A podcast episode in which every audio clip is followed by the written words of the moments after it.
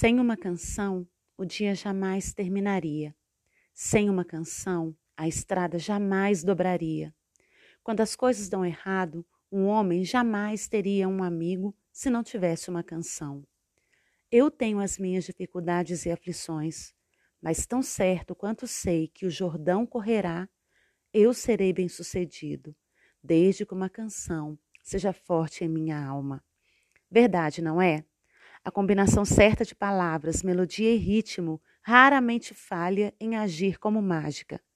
E dadas as pressões e as exigências com que as pessoas como nós são forçadas a lidar diariamente, poderíamos desejar usar um pouco de mágica se fosse possível. A maioria das pessoas que eu conheço nunca está totalmente livre de um implacável trabalho árduo diário. O fato é que a opressão não irá embora. O vendedor tem que conviver com uma cota. O artista deve ensaiar constantemente. O terapeuta não pode escapar de uma alma deprimida após outra. O piloto tem que permanecer amarrado ao cinto de segurança por horas. O pregador nunca está livre da preparação do sermão.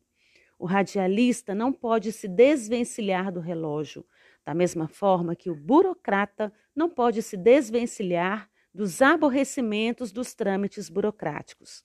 Os dias não terminam, as estradas não se suavizam. Socorro!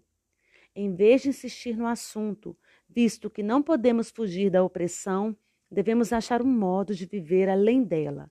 A questão é: como? A resposta é: uma canção.